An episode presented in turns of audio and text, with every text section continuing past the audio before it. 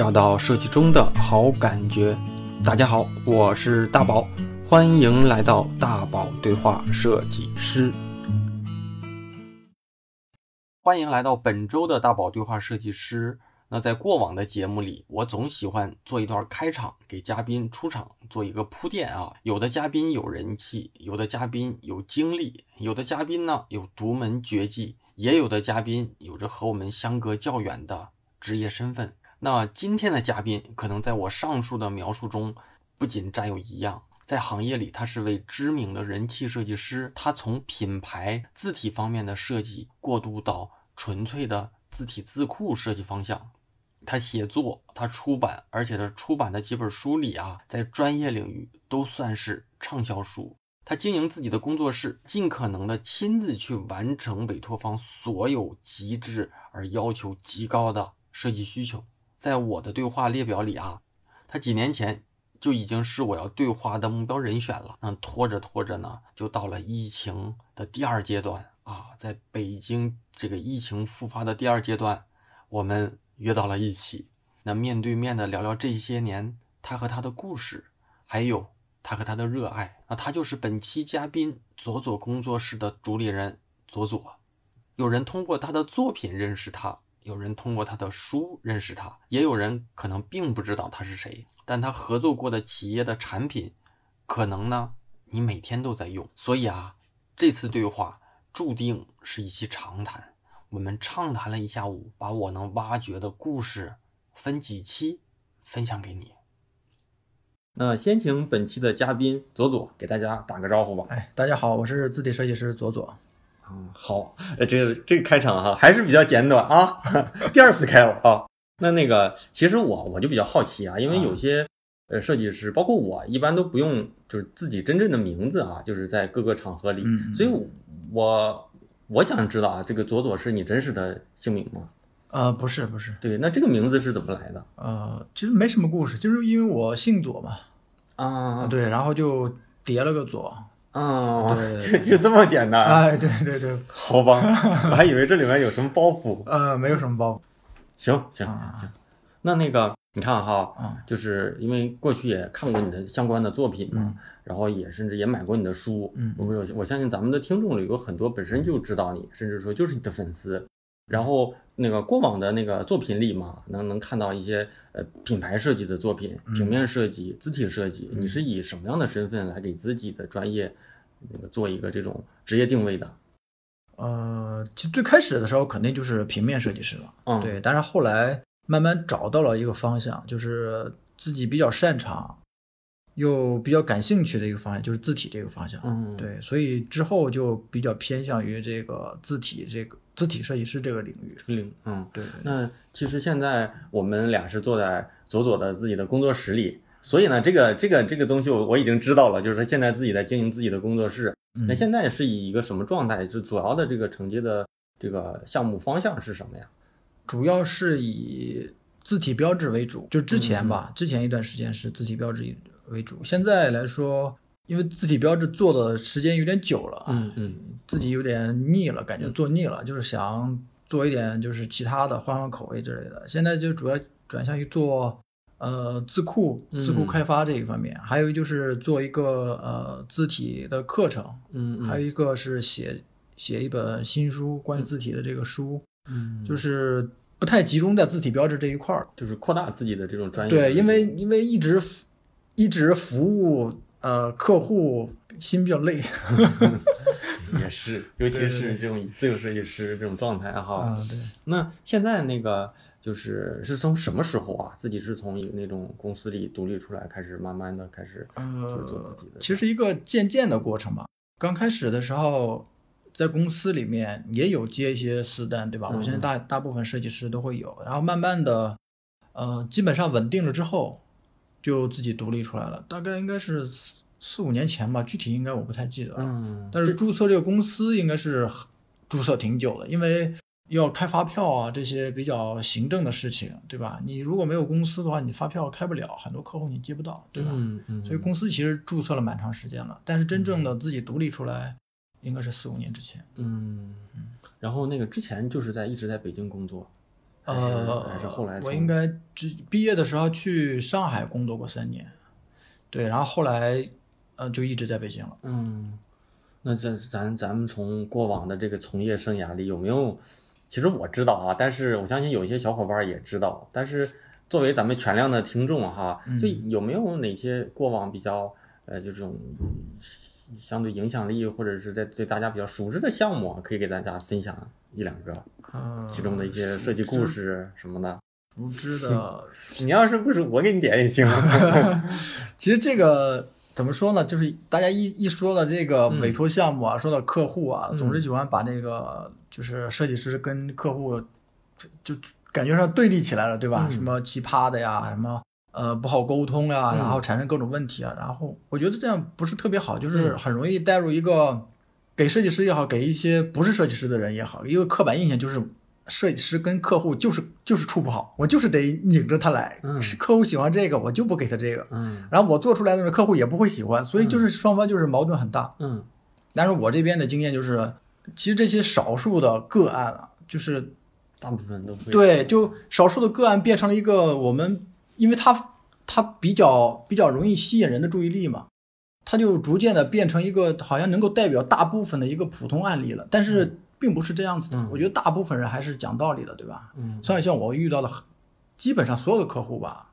呃，除除了极个别的啊，除了极个别的，你看，如果我今天讲这极个别的一两个，又会给别人一个印象，啊，所有的客户都是这样子的。那你可以讲几个好客户，就是做起来就是又是就是在共识上比较能够就拧合在一起，然后这个项目呢你又满意，或者最呈现的结果又比较好的，，可以，可以，可以，我觉得这样的的也行。啊，对，因为我相信啊，就是尤其是在互联网的这种体系里啊，嗯大家更在意的是结果，就是数据转化或者是呈现效果。嗯所以有时候就是你多你替他多想，其实他是能感受到的。这事儿你是真正替他去去想事情，嗯嗯嗯所以所以其实我相信也是大部分都是都是希望说设计师买你的专业嘛，所以还是比较尊重。对对对对对，这也是有一个难点啊，就是因为好的客户呢，基本基本上都差不多，但是但是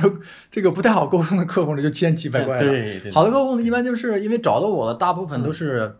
喜欢我作品的，嗯对吧？而且是喜或者说是喜欢我这个风格的，他不会说他喜欢我跟我完全相反的一个风格，我这个风格就是偏向于呃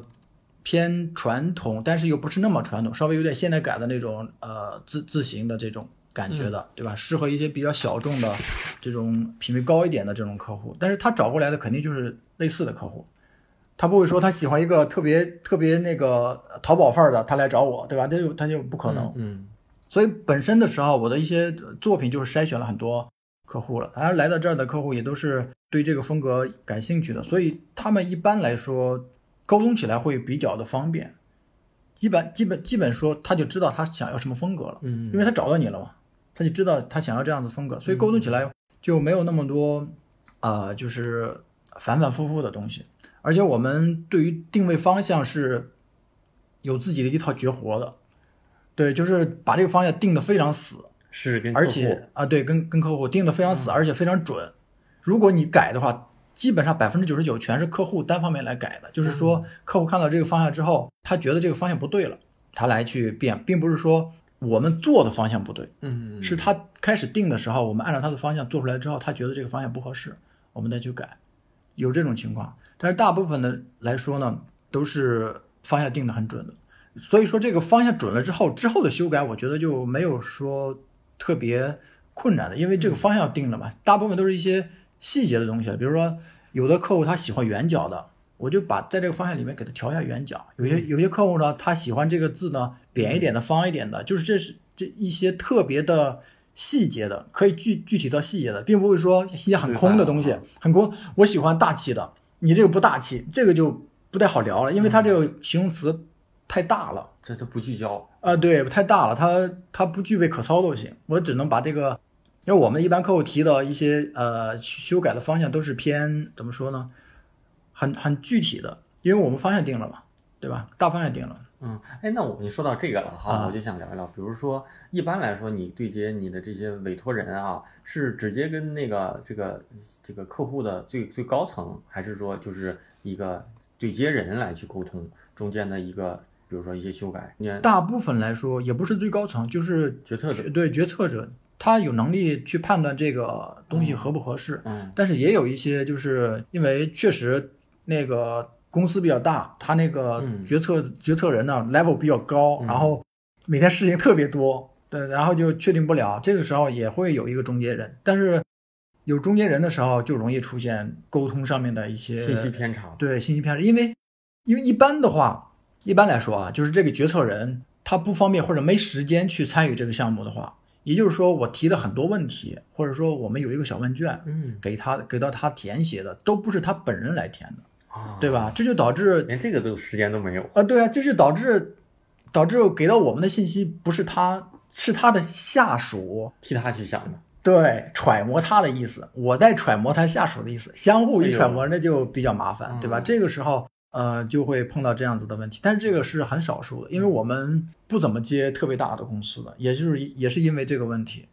因为大公司层级太多了，一层一层的筛选，我不知道最终做决定的人是谁，有可能我把你把你的想法实现了，你觉得 OK 了，但是你的上级不嗯不确定，但是你你上级呢也不是决策人，而是你上面的另一个不知道是一个神秘人物来做这个决定，对吧？到最后有可能是这个神秘人物说我喜欢扁的，你就拿这个就得了，有可能他一句话就定了一个，就是所有的对之前所有我们所付诸的思考的所有的逻辑啊这些东西，可能他一句话就，对吧？因为他没有参与这个过程，他不知道这个过程当中经历过什么，他只是觉得我喜欢这样子，我这样子，然后这样子，但是他没有跟他的下属去具体去沟通这个事情。嗯也可能是他当时一个非常即兴的想法，他没有深思熟虑，嗯他只是因为时间太紧了，对吧？他处理的事情太多了，他看到这个东西说这个不好，这个不行，这个不行啊，这个吧，对吧？他是以这样子的一个心态来去把这个对把这个委托去确定了，所以，所以我们经历过一两个吧这样子的事情，然后后来我们就不怎么接这个特别大公司的，因为一个是我们没有成就感，第二个就是我们这工作量会增加很多，而且这个工作是没有意义的。嗯我们付出了很多，然后到最后的时候，其实并没有什么太大的作用。嗯对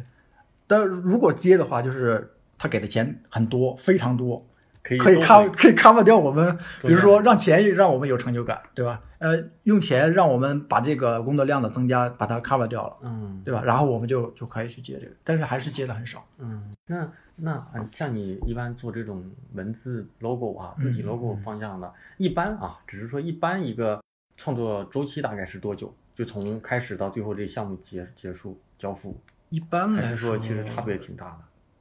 嗯，我们初稿的时间一般是一个月左右，啊然后来来回修改的话就因人而异了。一般来说，两个月之内应该是肯定能搞定了。嗯但是最长的一次，我记得拖了有两年吧，应该。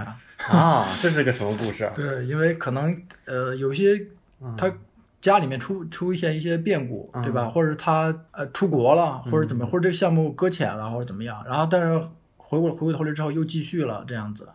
但这个就比较个别了，非常个不具有那种代表性，大部分都是一个月左右，差不多就能够完成。嗯啊，那那一般哈，那就我就替小伙伴儿再去再去追追啊。嗯，就一般说你给客户提案就是直接现场去提，还是说就是线上？假如说尤尤其是外地客户这样的，还是说现场提的少，现场题的少，啊因为现场题，我觉得怎么说呢？那种特别传统的设计公司，或者是你提一个特别大的那种大型的，比如说竞标的这种，啊我们是非常反对这种设计竞标，就很傻。你们会不会觉得一个人在那儿讲啊，下面一堆人在那听？那你也别这么说，就很尴尬他能卖啊，就能把死的说成对，就是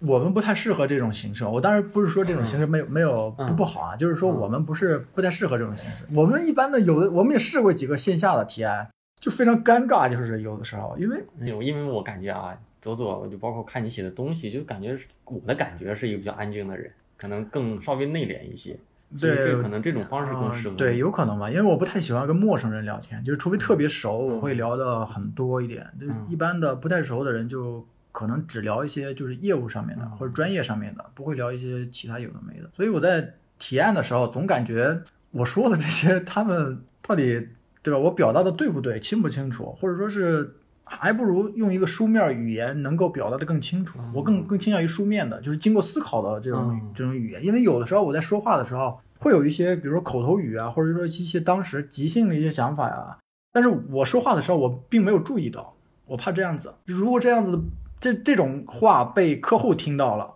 他把这些这种即兴的或者说是我当时没有注意到这些话呢，当做一个主要信息来获取了，这就可能对我对我的作品发生一些不太好的影响。所以我有的时候就更就是就是给一个文档，对，给一个文档，然后给一些我当时怎么写的一个文字版的说明。如果他看了这个说明之后再想沟通，那我们可以再去线下沟通啊。就这样子，就就基于一个比较理性之后的文案解说之后，我再去跟他谈，这样子我有一个基础，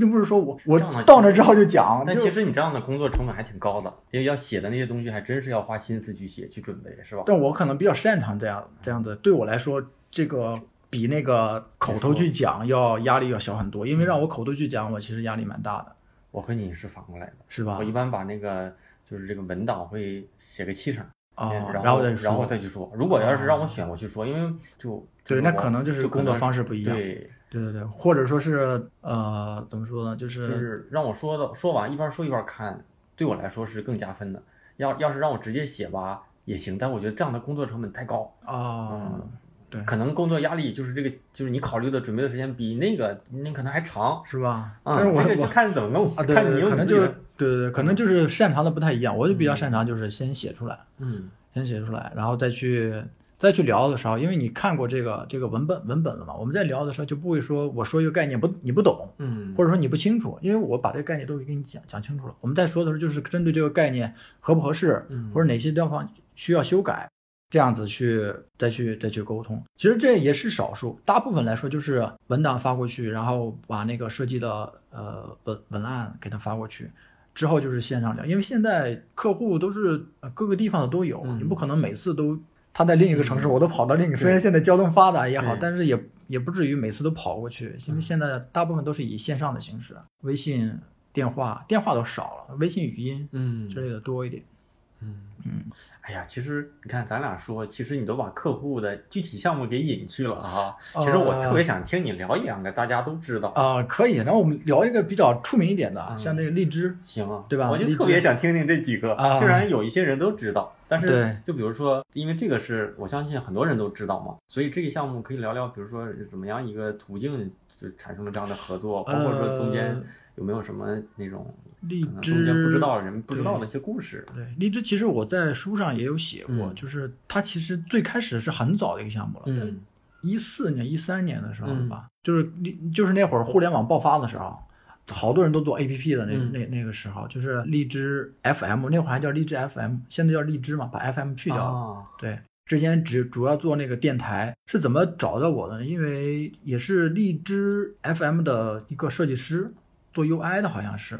或者是产品经理类似的啊，类似的这样一个职位的一个人，他看过我的作品，嗯对他觉得做字体蛮好的，嗯就就找到我来做这个那个中文的字形。当时的当时的那个图形就是那个。那个胖啊，对，荔枝那个图形，那个是一个对，是一个俄罗斯的设计师设计的。你可以看到那个那个构成感啊，就是特别俄罗斯范儿的那种感觉的。好当时像还还不贵，啊，对，不过很便宜，很便宜。对，好像没多少啊钱。因为那会儿时间早嘛，像一四一三年的那会儿，其实也没多少钱。嗯他是在那个 Dripple 上面找的，那里面的一些设计师，我觉得都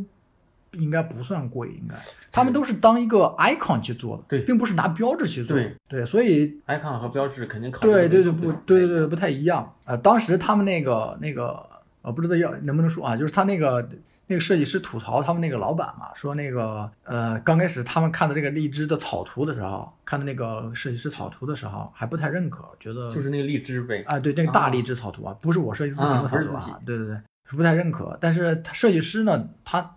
他们那个设计师啊，就荔枝 FM 的设计师，嗯基他能够想象得到那个就是那个草图完成之后的样子，所以他觉得这个非常合适。所以这个点我觉得也是一个。就是客户跟设计师的一个区别，就是有的时候你看一个非常草的草图，设计师他是能够通过自己的一些想象力，因为他知道这些技法嘛，怎么填颜色，对吧？怎么摆布这些图形，怎么用 PS 啊或者用 AI 这些工具把这个让它完成度更高起来、饱满起来，对吧？但是客户没有这些专业知识，他只看你这个草图，他肯定联想不到结果是什么样子的，嗯对吧？你不能要求一个一个客户说看到你的草图都联想到最后完成是什么样子的，对吧？很漂亮的是什么样子的，他不不具备这个这个素养，对吧？所以我觉得呃，这个没有必要去要求客户去根据你的草图想这些东西。然后后来我们就根据他那个就是那个呃荔枝的图形来设计的字形。开始的时候是很锐利的一款字，因为那个图形荔枝也是很尖锐的嘛，嗯外表很硬，对吧？嗯，有一些小尖角这些东西，所以我们开始是按照那个荔枝的这个呃给人的感觉，这个水果给人的感觉做的很很尖锐，很多尖角、很锐的这些东西。呃，但是后来那个客户觉得好像太锐利了，给人不太友好这样子的。但后来我就想，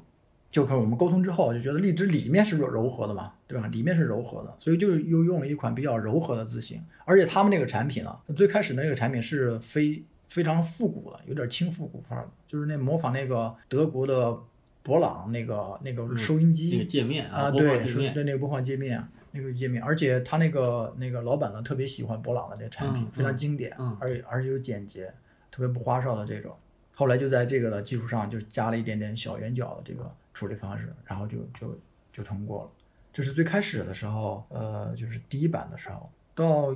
他们应该是一七年的时候，嗯。做了一个品牌发布会，就把那个荔枝 FM 变成荔枝了。就是他们开始的时候做电台嘛，后来就做播客了，嗯。就类似于我们现在做的这种，就是那声音直播，嗯，类似这种的，对就是什么睡前哄睡啊，或者什么呃互动啊什么之类的这种，可能变现更快吧，不知道啊，反正定位发生变化了。变化之后，他们就要更新这个自品牌嘛，他们图形好像是选的呃用那个日本的也是挺出名的水野学，就不知道，是吧就是他又找了一个设计师重新设计这些图形对对，就是设计熊本熊的那个啊，那个设计师他们呢？啊，对对对，啊挺出名的，其实、啊挺出名的。嗯对，叫水野学，他设计的那个图形，那个图形呢，就现在你可以去看，就是现在荔枝用的那个图形啊，嗯就很简洁，就把那个不是很拟很很那个拟物了，嗯，就扁平化了，就扁平化了。就就变成这个了哈。哎，对对对，它是一个俯视图或者是一个顶视图之类的嗯，它把那个绿色的小尾巴去掉了。嗯，对，确实是我们的节目，其实每一期也在荔枝上发，但是不知道为啥。在平台上发，荔枝、喜马拉雅、网易云什么的哈，都挺好，就在荔枝不行。荔枝它找一个做荔枝的设计师给咱拉拉料。呃，不是，主要是荔枝，它好像侧重点变了。就是发布会的时候，他们也说，这就做、嗯做电台的就吐槽嘛，就是说可能之后就是没有那么多电台倾斜了。对，没有那么多流量去倾斜给电台了，都是一些做声音直播的，就是我说话你听，而且是现场的，不是嗯我录制好、然后截取之后给你的一个录播节目，就是直播的，嗯，我说什么你听什么，嗯类似这样子的，或者你你想听直播。对对对，或者你想听什么，我给你讲，嗯现场给你讲，就这种的，它偏向于这样子的，所以所以我们这种播客呢，可能在上面流量可能没有那么大。当时在设计这款字的时候，就是就是又找到啊、对他们也是蛮有情怀的，老板非常文艺的一个人，这个是企业是哪个哪个城市？他们荔枝在哪个城市？呃，想想啊不，在北京吗？不在北京，不在北京，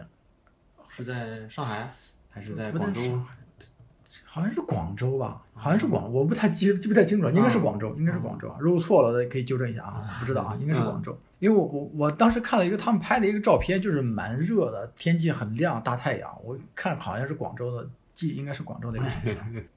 当时就根据他们那个字形设计一款字，这款字其实怎么说呢？搭配图形，主要是搭配图形嘛，就没有特别多的一些呃设设计方面的一些就是太花哨的东西，主要就是解决问题。他们就是一个是搭配图形，一个就是 小尺寸显示的时候稍微的要考虑到。对优化一下。因为荔枝这几个字，你可以想象一下啊，一个是笔画多，一个第二个就是笔画非常奇特，全是撇捺的，嗯你可以看到全是撇捺，横竖很少。嗯我们知道横竖其实蛮好设计的嘛，而且在显示上面横竖也有优势。但是如果你全是撇捺，而且是角度不同的撇捺，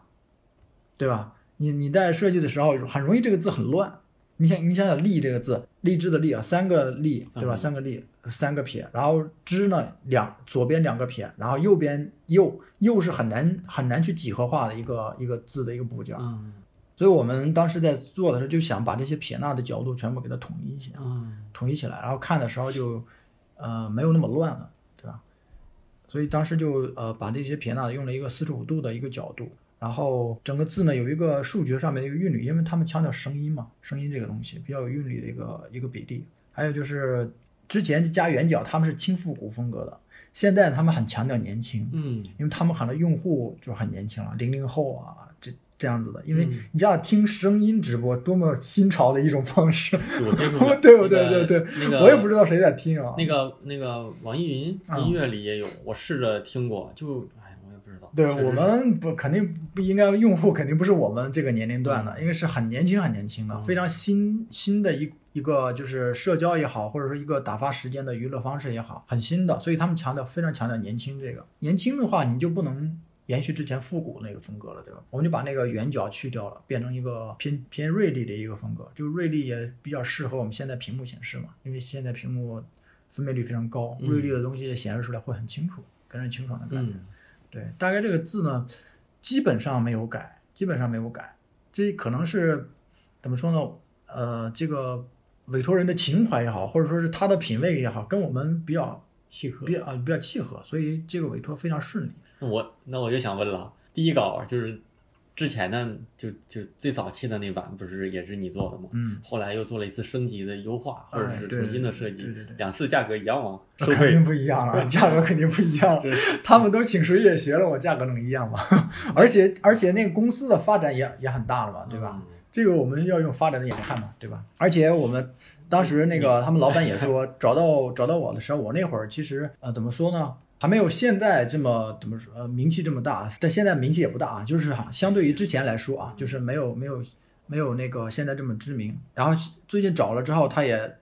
当时他有个品牌发布会嘛，邀请我去给他们讲一下这个字体的设计过程。嗯大概有十分钟，当时也讲了一下，就是面对一些不是设计师的人，讲了一些是很专业的这些东西，比如说啊、这个字形是怎么从书书法上面获得灵感的，对吧？然后怎么进行这个模糊测试，怎么去做这个韵律，怎么去做这些数学比例啊，还有一些笔画，它是怎么去调的这些东西。但是我觉得我不知道他们听不听得懂啊，因为确实是跨专业的，最好是听得似懂非懂。哎，对，这样子是最好。但是我觉得我是把这个设计这个字的当时的呃能能够说的一些一些那个想法，或者说是即使是我觉得理所当然，人们都能够看得出来的这些想法，我也说出来，因为他们并不是设计师嘛，对吧？但可能我们自己觉得很很普通，嗯。很那个很理所当然的一些一些想法，对于一些不是设计师行业的，他可能觉得哇没听过，对吧？所以我把一些很基础的东西全部拿出来嗯，讲了，因为毕竟十分钟嘛，两个字说十分钟其实还是蛮难的，对，所以我所以在哪个城市就在北京，他们在北京发、啊做的发布会，啊？不过在其他城市我可能不太不太去了，因为不不太喜欢去 这个各个地方跑，嗯，哎呀，这些故事在别的地方没讲过吧？应该没讲过。那我觉得还挺好的。嗯希望这次荔枝的在在荔枝收听节目的同学啊，都多给多给刷一刷。我在荔枝一直不行，节目在荔枝就是不行。但是有一些偏专业性，我们比较像的那种偏专业设计电台啊，他们在荔枝上就比就比这个我这个就就会就会好，是不知道？为什么，就是也可能刚开始没太同步，就是荔枝发布的时候会晚一些，现在都同步了。这个不太行，反正我一般听，呃，网易云多一点对对对。之前听荔枝多，啊那后来他们偏向了之后，我就听网易云多一点。嗯对，那像咱们刚开场，你你也聊说现在，呃，有一部分工作就是从服务甲方变成自己做一些自库项目嘛。哎对，可以给大家聊聊这是怎么样一个契机，或者是现在做到一些哪些做出了哪些成果了吗？嗯、这个其实做标志字嘛，就是几个字组嘛，对吧？比如说三五个字嗯，组成的。那你做字库呢，就是非常多了。系统一些哈。，对，非常非常多的，比如就是相当于相当于你拿标志字的三五个字的字形风格延展到一般来说，我们国标是六千七百六十三个字，对，大大概是这么多，就相当于你可能，呃，我想想这个例子啊，好不好举啊？就相当于你你就打扮几个几个小朋友，对吧？四五个人穿的很很漂亮，对吧？很有风格。然后呢，突然来了一个一个师一个军的小朋友，你全都是按照这个风格去搭配，但是又不能让人觉得很无聊，嗯，对吧？但这个是他们的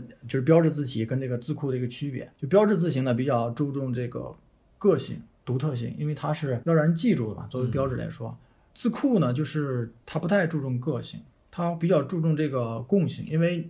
六千七百六十七个字，六十三个字。如果每个字看上去三五个字不一样，三五个字不一样，嗯你想你读的时候，对吧？读的时候会非常累，所以它是呃一个共性跟个性之间的一个平衡，但是更在乎的是共性这个东西。嗯对，为什么做这个东西呢？一个是一个是我们最开始的时候，其实很早就有这个想法，做做这么做字库这个东西。一个是做字库实在是不赚钱，真的不赚钱，真的不赚钱。因为你想想那个那个就是买版权这个事，买字库版权这个事情，就是近近期近一年吧，也就近一年，我觉得近一两年才提出来的，说收到那个方正啊、汉仪说发律师函，你用了我的字库了，对吧？要要收取这个费用，但是。最早之前的时候，你哪有听说过说我用字字体要买，对吧？全都是在网上下载了之后直接就用了，对不对？所以一个是这个不赚钱，第二个就是他需要的一个呃能力比较的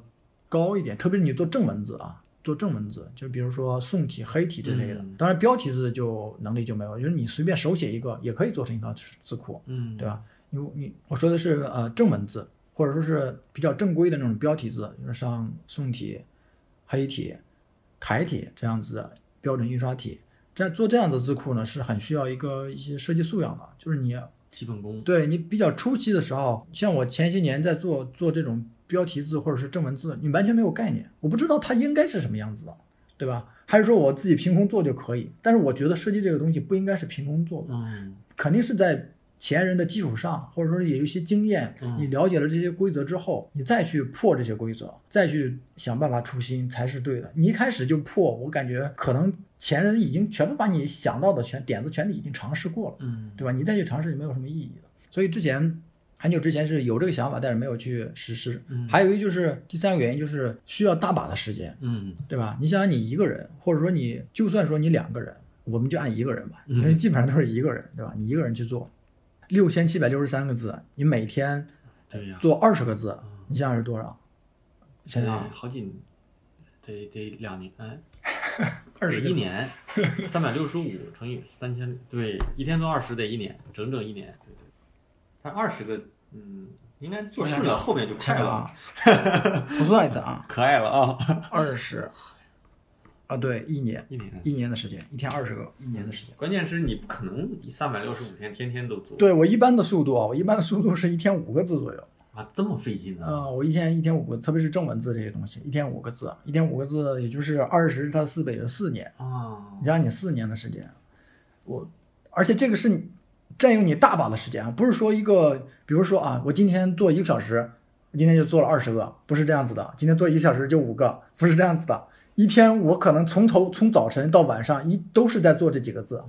就是这样子，整个一段很持续的一天的长时间的。你想，你可能每天都这样子吗？嗯，你不可能。我一般的时候一星期我周六日要休息一下，或者是有的时候不定了啊。就是一般来说啊，我想想啊，这个规律七天的时间，我大概有四天是连续来做这个字的。就是可能从早到晚在做这个字形，剩下的三天我可能就不再去做这个，因为一个是强度，第二就是容易无聊，容易无聊，怕做做做的就太迟了，对，特怕容容易腻，而且是大部分时间就是你做的时间太久了，精力不集中了，就是容易脑袋容易昏，嗯，对，无聊的时候就是做那种变化比较大的字形，就是个性比较强的字形，这种字形你做三五个会很有成就感，对吧？因为它个性很强，嗯，很有设计感，然后你看了之后会好，感觉上这个字非常漂亮。但是，但是一旦你把这个风格延展到非常多的字，三五百个字、几千个字的时候，它要照顾到汉字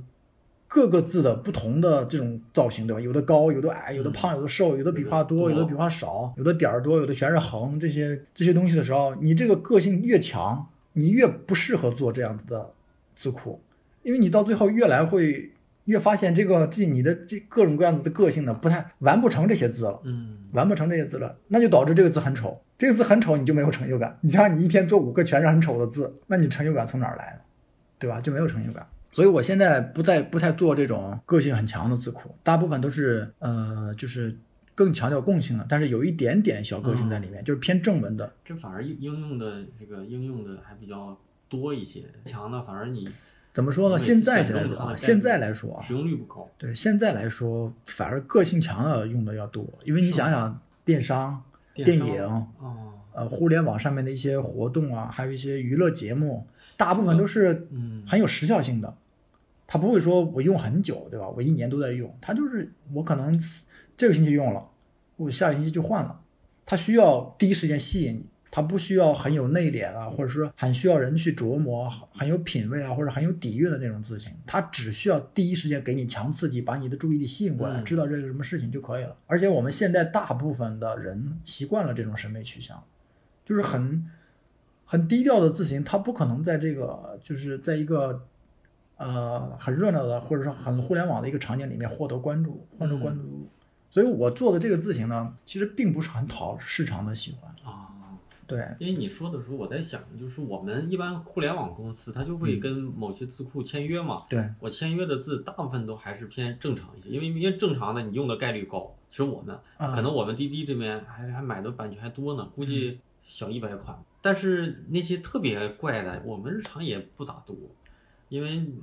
也可能它也不是跟调性相关对，嘛。它也不说是怪吧，它就是说风格很明显，对对对对，风格很明显，它可能跟你的使用场景有关系。对对对对对，其实后来用用的也就那几对，如果你用的场景是一些，比如说你的手机界面里面经常翻的那些，对吧？你打开的首页，或者说是呃里面的一些用到的一些就经常性，比如说一年可能轮换两次的那种那种广告或者 banner 之类的，它可能会偏向于比较就是耐看的嗯这样子的。但是你想想，我是比如六幺八这样子的，双十一这样子的，你用一个非常内敛的字形，我觉得嗯就就有点怪，对吧？有点怪，太性冷淡了，没有没有购买欲望，对不对？这从从那个场景跟那个就那个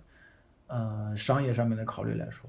但我做的这种字呢，可能不太往这个方向走，嗯就偏向于正文或者正常的标题，就是可能跟书籍有关系，嗯，书籍有关系，不太是阅读阅读性对对对，不太像那种时效性的那种，是偏向于活动长久来看的那种，长久来看的这样子的字库。因为现在来说呢，一个是我感觉我能够做了，我觉得我现在能够去尝试去做，因为我了解的字库字体的一些知识呢，因为足差不多也足够多了。第二个是我有大把的时间了也，对吧？因为我自己经营工作室，我可以合理分配这个时间了。嗯对吧？多少时间拿来接做这个商业委托，多少时间来做字库，多少时间来写这个书啊、呃课程这种，我可以自己去安排。第三个就是觉得版权已经逐渐版权意识啊，我们的版权意识啊，基本上已经有了，对吧？所有的设计师在使用这个字的时候，都会问你这个字体有没有版权啊，买没买版权啊？甚至现在说有一些设计师说，我拿这个英文字库要不要去买这个英文的版权？去哪儿买呀、这个公司在哪儿？我我通过什么渠道去买啊？就是我们都已经很有这个版权意识了，所以这个这个那个就是大环境，我觉得也允许了来做这个字库。嗯还有就是，比方说一些做字库的软件，嗯我也学了，我也学会了。之前我不知道做字库用什么软件，是不是用 AI 矢量就可以了？其实不是，用 AI 矢量其实是最初的一步，你只是把这个矢量完成了你还要拿那个字库软件去封装。嗯对对，很久以前，现在来说呢，德国的一个一个字体设计师，嗯他也会写代码，他自己开发了一个字库软件，嗯叫 Glyphs，里面也有一些。那最开始的时候，他是完全做西文的，但是后来因为他的影响力很大，就卖的很好，然后他跟方正合作，然后嗯开发了、嗯做了汉化版，然后里面也也加入了很多比较优化了很多，就是比较适合汉字的一些操作方式啊，比如你可以一键把所有的国标或者你常用字三千个字，常用字呃教育字形五百个字，或者说你那个国标六七六三个字，可以一键全部添加进去，嗯就是就是那个基础字啊，就是你作为底的那个字，然后你再去里面一个个的按照你的字形去修改进去就行了。它其实也是矢量的，嗯但是制作起来就更方便了。对，所以所以这几个条件就让我觉得可能是时候去做这个字库了，但是但是现在还只停留在正在进行中。啊，对。就是第一款字呃，有一款跟方正合作的，嗯。嗯，有一款跟方正合作的，基本上快发布了，应该今年秋天应该就发布了，叫这个羽线体，有自己的名字吗？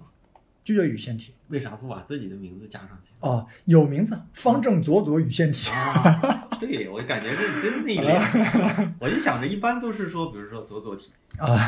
对吧？或者叫做什么什么体。啊，对对对，有有名字，有名字。这个字经历了多长时间做出来的？差不多做出来两年半吧，两年半嗯。是一个是人在做。对七千一百多个字符，包括中文、英文、符号啊、标点符号这些东西。最开始的时候跟方总合作也是想尝试一下，因为自己一开始自己做呢，我总觉得没经验嘛，而且跟方正合作有一个合约，有合约限制，你会会鞭策着你，在你在你退缩的时候会鞭策着你往前走。如果你单纯的自己的话，可能有的时候你自律不佳的话，我就我就真的就放下了。特别是这款字啊，这款字其实个性蛮大的，嗯越到做到后面的时候，其实有些字其实蛮丑的。嗯，所以如果我自己这么说自己，对，真的，如果我自己做的话，我跟真的应该坚持不下来，因为越到后面啊很多奇葩的字都出来了，就是各种各样子的奇葩字，我甚至我这一辈子都不会用到这个字。我可能也不会看到这个字，嗯我不做字库，根本就不知道汉字里面有这个字，我也用不到。而且而且你在微信里面打，有的时候都打不出这个字来，就是你们拿微信那个输入法输入这个字没有，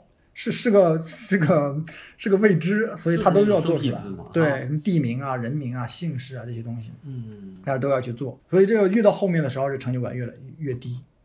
所以有一段时间就做到后面就实在不想做了，实在实在是坚持不下去了。我是停了有多久？半年吧，半年时间没去碰这个字，就太呃做了，一是没有成就感，二坚持这个事情变得非常有压力。我每天都想，哇，今天又有十几个字要做，一想到十几个字要做嘛，还那么丑，我就是大部分人如果用不上，其实也把这个丑的这部分其实是但是你会看得到藏起来，，但是你会看得到，你会看到，而且有些字呢，它也是常用的，但是它结构因为结构的问题，有些简化字之类的。简简体字呢，有我并不是说简体字不好啊，嗯我现在是非常认可简体字的，因为它带来很多实用性嘛。但是有一些呢，它那个简化的方法有一个有一种简化的方法，它是呃根据草书来的，比如说我们这个读书的读，嗯，对吧？那个言字旁，它是我们言字旁本来是个语言的言嘛，嗯但是它草写的时候就变成我们现在那个简体字的那个方那个那个偏旁。那个字呢，草书写的时候，楷书写的时候，它有一个斜度，就还好一点，就会很平衡。但是你如果是一个宋体黑体，它变成一个横是直的，竖是直的，嗯这个时候就容易看上去左倒右歪的这这种不平衡的感觉。这种字呢，就比较比较那个什么说怎么来怎么说呢，就比较比较容易做丑了，而且言字旁字还蛮多的，对吧？嗯关于说话的这这种字形，还有一种就是那种很非常复杂的字，直接拿一个符号代替了。你像我们汉字的汉，本来左边是个三点水，右边是一个很复杂的一个造型，但是我们直接就拿右代替了。啊其实拿右代替的有很多这样的字形，像我们汉字的汉，还有一些像什么来着，反正有很多吧，一时想不起来了，一时想不起来，就是拿一个就全部拿右去代替，就右很很简单嘛，写起来，对吧？像这样的字形呢，就有有一些也会出现这样的平衡上面的一些问题，所以做到后面的时候就就很坚持起来就很难了。但是后来我发现拖了挺久的了，对就是也是因为合约的这个制约力，当然方丈没有要求你必须在什么时间完成，嗯但是自己心里面有个预期嘛，我总不能拖 拖到个三五年嘛，对不对？然后半年之后又重新去把它，呃，重新去做。还有一个问题就是时间太久了，我一年前的一些想法，我第二年的时候，我一看之前做的那些字呢，好像总感觉哪里奇怪，要不是宽了、窄了、高了、瘦了，对，特别是我打在放在一起的时候，我之前可能感觉上呃瘦一点或者中宫小一点的时候，或者说是这个这个曲线我是偏向于更柔和一点的，或者更偏向于几何一点的。后来呢之后我更偏于书写一点，因为因为字形越来越多，适应要适应的结构越来越多，所以这个特别几何型的不不能够把所有的字全部囊括掉，所以就越来越有机的那种字那那种曲线。到后面的时候，很多字呢跟前面的风格我感觉偏差比较大，但是我给一些不是设计专业的人看，比如我家人去看的，他们其实看不出来。但是我觉得，可能使用我使用字的人，大部分应该都是偏懂点设计的，对吧？对，因为我这字还是个性蛮多的，个性蛮呃个性强一点的，所以后来又去又去把之前的字再去调整，再去调整一下，然后再重新把这个规则制定一下。所以这也是一个经验。就是我现在在做这个这个正文字库的时候，我就把这个标准全部定好，因为之前没有标准，我拿出来就做。嗯这个标准是慢慢形成的，这个经验也是也是慢慢形成的。现在呢，我是把这个标准呢全部给它之前就给它定好了，就是我先试做几个字，嗯，试做几个字，这个规则来收住了。对，而且我基本上通过之前的那些就语线体的那个经验，我大概能够知道我要做哪些字来当做样本，因为之前我不知道，我只拿方正的、汉仪的那些样本字，啊，他们是以他们自己的那个一套自己的做字方法嘛，但是可能并不太适合我，我就拿我做语线体的那个那个时候的一些经验，就是我觉得这个字比较有代表性，比如说高度，高度上面，比如说因为我们汉字有横排嘛，横排的话，你想想，这些千奇百怪的汉字怎么让它看上去都是在一同一个水平线上上面？特别是它的汉字上面参差不齐的，有的是横，有的是竖，嗯，有的是点点儿，对，有的是点儿，对吧？对，你怎么去横竖的？古代它没有这个问题，古代它是竖排的，嗯它不会考虑你横上面，我可以把这个字写的高，写的矮，写的我只要是竖竖上面，不要写特别胖，写的特别瘦就可以了。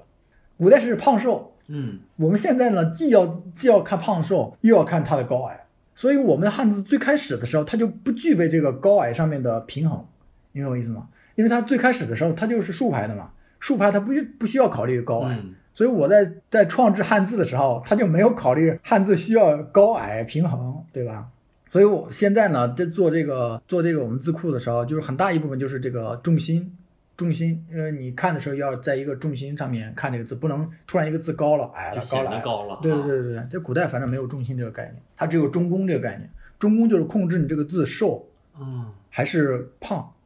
胖胖的。现在你既要中宫，又要又要这个重心，对吧？还得考虑应用场景啊对对对对吧？那个 LED 显示上什么样，印印刷什么样啊，就是做做成不过这种实体字什么样，对对，不过现在好一点，因为现在印刷技术也高，屏幕显示也高，基本上你看屏幕看到的跟印刷显示的是没有太大区别的。嗯像以前就不一样，因为以前印刷技术不好嘛，墨印墨呀、嗯纸张也不好啊，然后导致我们字形要为了印刷要去做一些调整。其实现在没有太大必要去做这个调整，因为它还原度非常非常高了，其实已经，嗯对吧？？嗯，哎，我们刚刚说哪儿？说的这个做，对，做这个字库样字这个东西，现在就是选了这个样子之后，把这个标准定好了，然后我再去往下延展，就会避免一些呃特别傻瓜的那种错误，对吧？就是这种样子大概一般做多少？拿你拿多少个来带来来来做？嗯，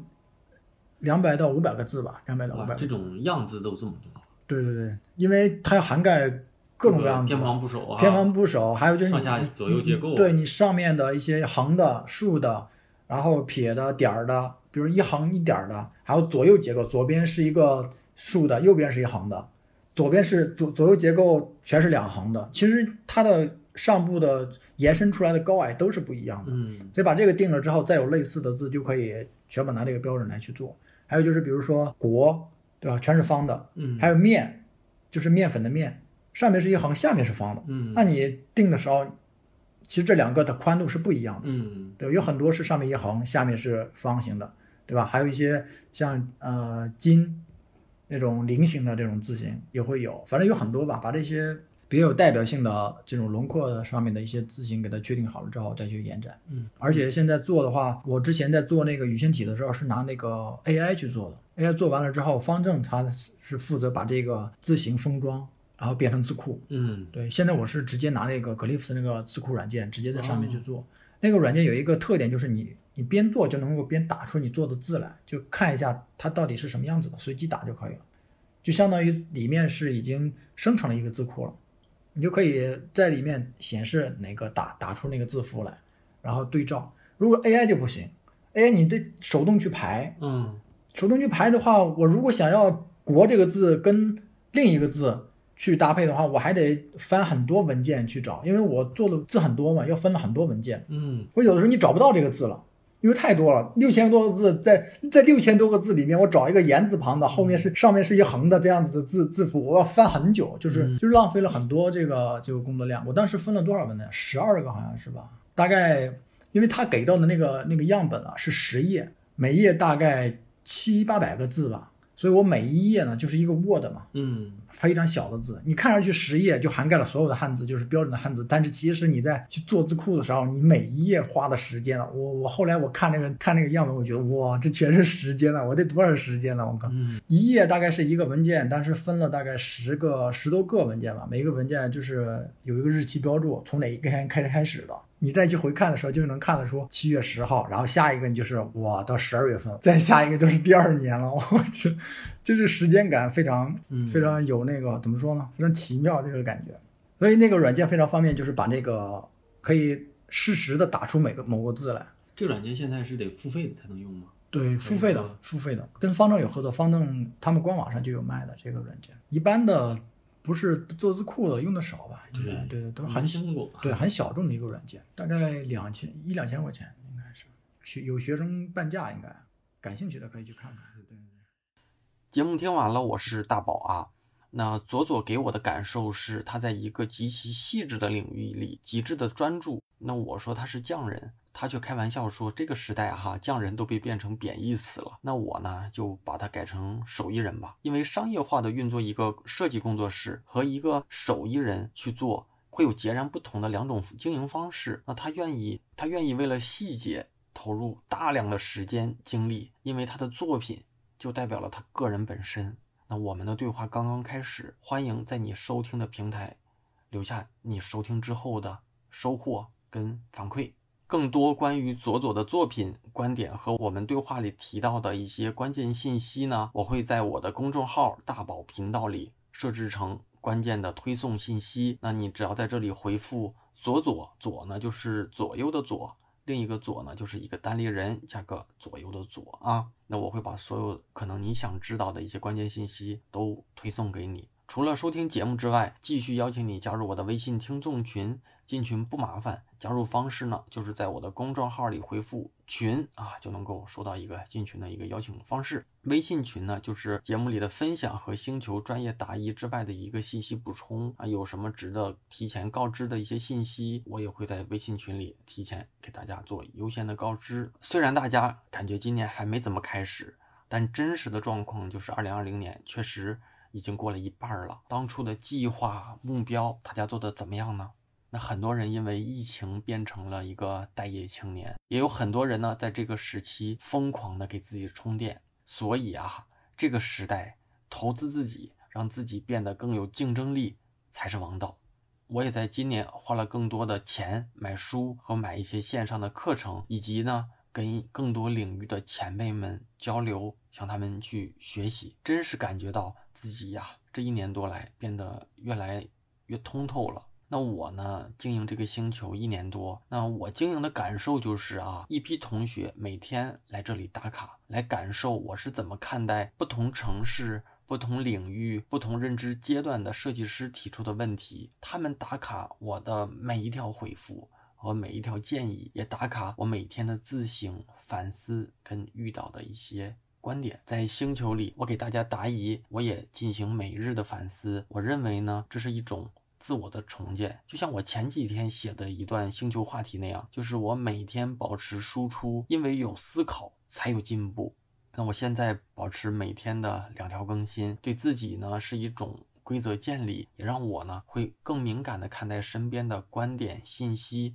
人和事。当然呢，有人关注他向我提的问题是否得到了他期待的答案，那也有人关注我的思考、书籍、知识跟推荐。总之呢，用你适合的方式在这里和我一起进步就没错了。还是诚意的推荐给在职业路上有困惑的年轻设计师，还有呢就是大宝对话设计师的。忠实听众，加入方式还是老方式啊，在我的公众号大宝频道里回复“归队”，就能收到一个弹出消息，扫码就能加入了。虽然是付费社群，但现在一定是进群最合适的时间。我每次都会重复，就是种一棵树最好的时间是十年前，第二好的时间呢就是现在。当然，只有进群的老同学才真的知道这里有多大的价值。好哈。讲了这么多，那作为这期节目的结尾，再次感谢一下打赏的同学们，推荐大家在我的公众号里打赏，那这样便于我统计和在节目里做口播的感谢啊。那第一位同学是大灰狼啊，下一位同学是文本，嗯，Wember 啊，W E N B E R 啊，下一位同学 X U 徐啊。再下一位同学叫旭日方升，下一位同学也是一个新进的铁杆粉丝易云龙啊。下一位同学啊，铁杆粉丝第二名啊，不是第二名啊，八大名啊。最后一位铁杆粉丝，首席铁杆啊，小伙子的东隅意识。那好吧，那咱们本期的节目差不多就到这里了。咱们每周三晚上的十点钟左右，网易云音乐、喜马拉雅、苹果播客、站酷、荔枝、蜻蜓等主流的音频平台会同步的更新啊。在你习惯的这个音频平台下面，在听完之后，欢迎看到大家的反馈跟感受，大家的每一条留言我都会看，嘉宾也都会看。那咱们就下周再见吧，哈，拜拜。And I tried every day to be the best I can